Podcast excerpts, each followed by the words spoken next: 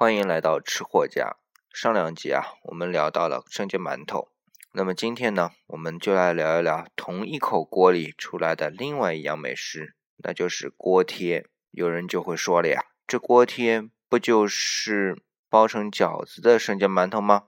哎，这话说是也不是，说它是啊，就是因为它确实是生着煎熟的；说它不是，可有很多地方了。首先说它的外形，那可能看起来像饺子，但其实它不是饺子的初衷啊。我们大家可能都见过煎生煎的锅子啊，是一个很大的平底锅。把做完生的生煎馒头放到锅里的时候啊，边上总有那么一些地方是放不满的。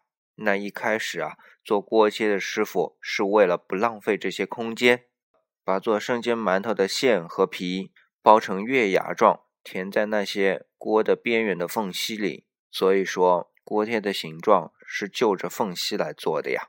那第二点不同呢，是在于它的皮。嗯，当然了，早期锅贴的皮呀和生煎馒头皮是一致的，可是今天来看呀，这皮的口感完全不一样。那是因为啊，整个皮的和粉的工艺也已经完全不同了。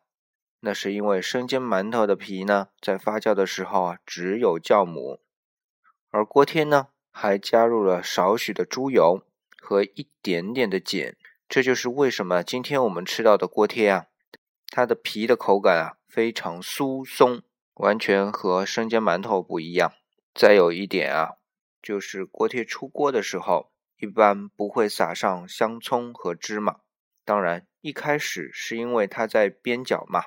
也不容易撒到，而现在专门做锅贴呢，也就保持了这个传统不加了呀。然而，在我看来，还有另外一个理由，那就是因为锅贴啊是月牙形的，整个焦脆的面啊比生煎馒头还要大。那么出锅的时候啊，它的香气已经足够吸引人了。另外就是它已经不成白色，试想啊，白色上面去撒上葱花和芝麻，绿油油的。白点点的或者黑点点的芝麻都非常好看，但已经是金黄色的表面撒上这些呢，特别是绿油油的葱，是不是视觉上不那么美观了呀？哎，说了这么多，总要说说吃吧。那怎么吃呢？锅贴可不像生煎馒头，要从软地方咬下去一个小洞，而是从月牙的边角那里咬下去，酥脆的角咬下来一个小洞啊，里面的汁水就自然流出来了。